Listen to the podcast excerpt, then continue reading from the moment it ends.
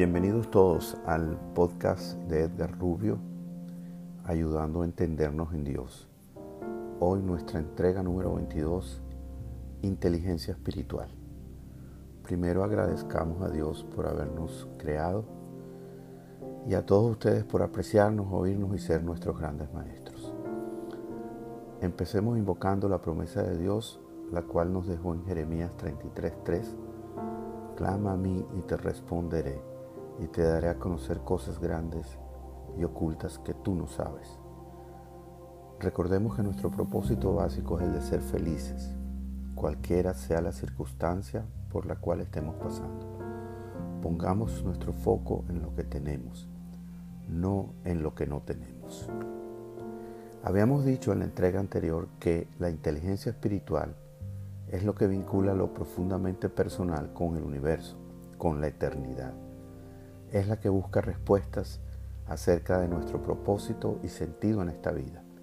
Es la que nos da voluntad de vivir, de tener fe en nosotros mismos. Es la que bien manejada nos puede causar un impacto sanador en todos los aspectos de nuestra existencia. Es la que nos saca de nuestros miedos.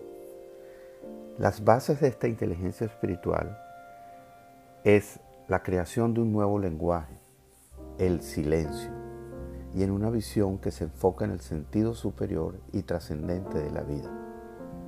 Permite experimentar la dimensión espiritual, reconoce la importancia de los pensamientos y de la conciencia que estos crean. Desarrolla una felicidad serena pero estable, ya que no depende de factores externos, sino que nos abre a la percepción del tesoro de la belleza que todos llevamos dentro desarrollamos unas habilidades con la inteligencia espiritual, como por ejemplo, permanecer en calma en medio de la tormenta. Encontramos un espacio de donde, en donde solo hay paz, silencio y verdad. En ese espacio el alma despierta y reconoce su valor, reconoce el sentido de la vida. Desde la paz podemos afrontar la vida con otra perspectiva. La vida ya no es un problema, sino una escuela. Desde la paz podemos sentir nuestra relación con Dios. También aprendemos a observar con desapego.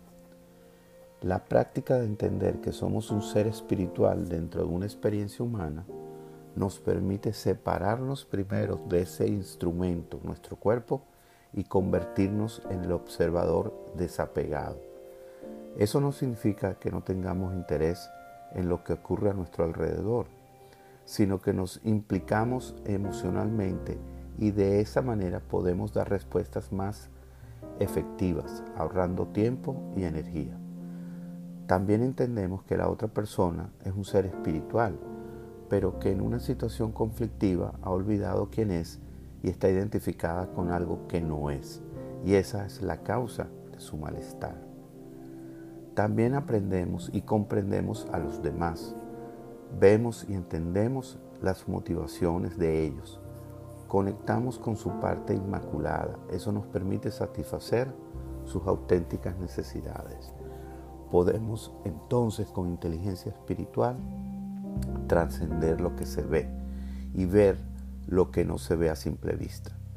Nos damos cuenta que lo importante de generar pensamientos alineados con los valores más puros y positivos que poseemos y que los otros poseen. Aprendemos a pensar positivamente y eso nos da armonía interior. Meditemos. Dios mora en mí y es la respuesta a todas mis incertidumbres. Todos los días, a cada momento, tengo la opción de ser. Rende mi ego y de mi pasado o puedo ser el anfitrión del Ser Supremo y por consecuencia dueño de un brillante futuro. Elijamos ya. En el nombre de tu amado Hijo Jesús. Amén y amén.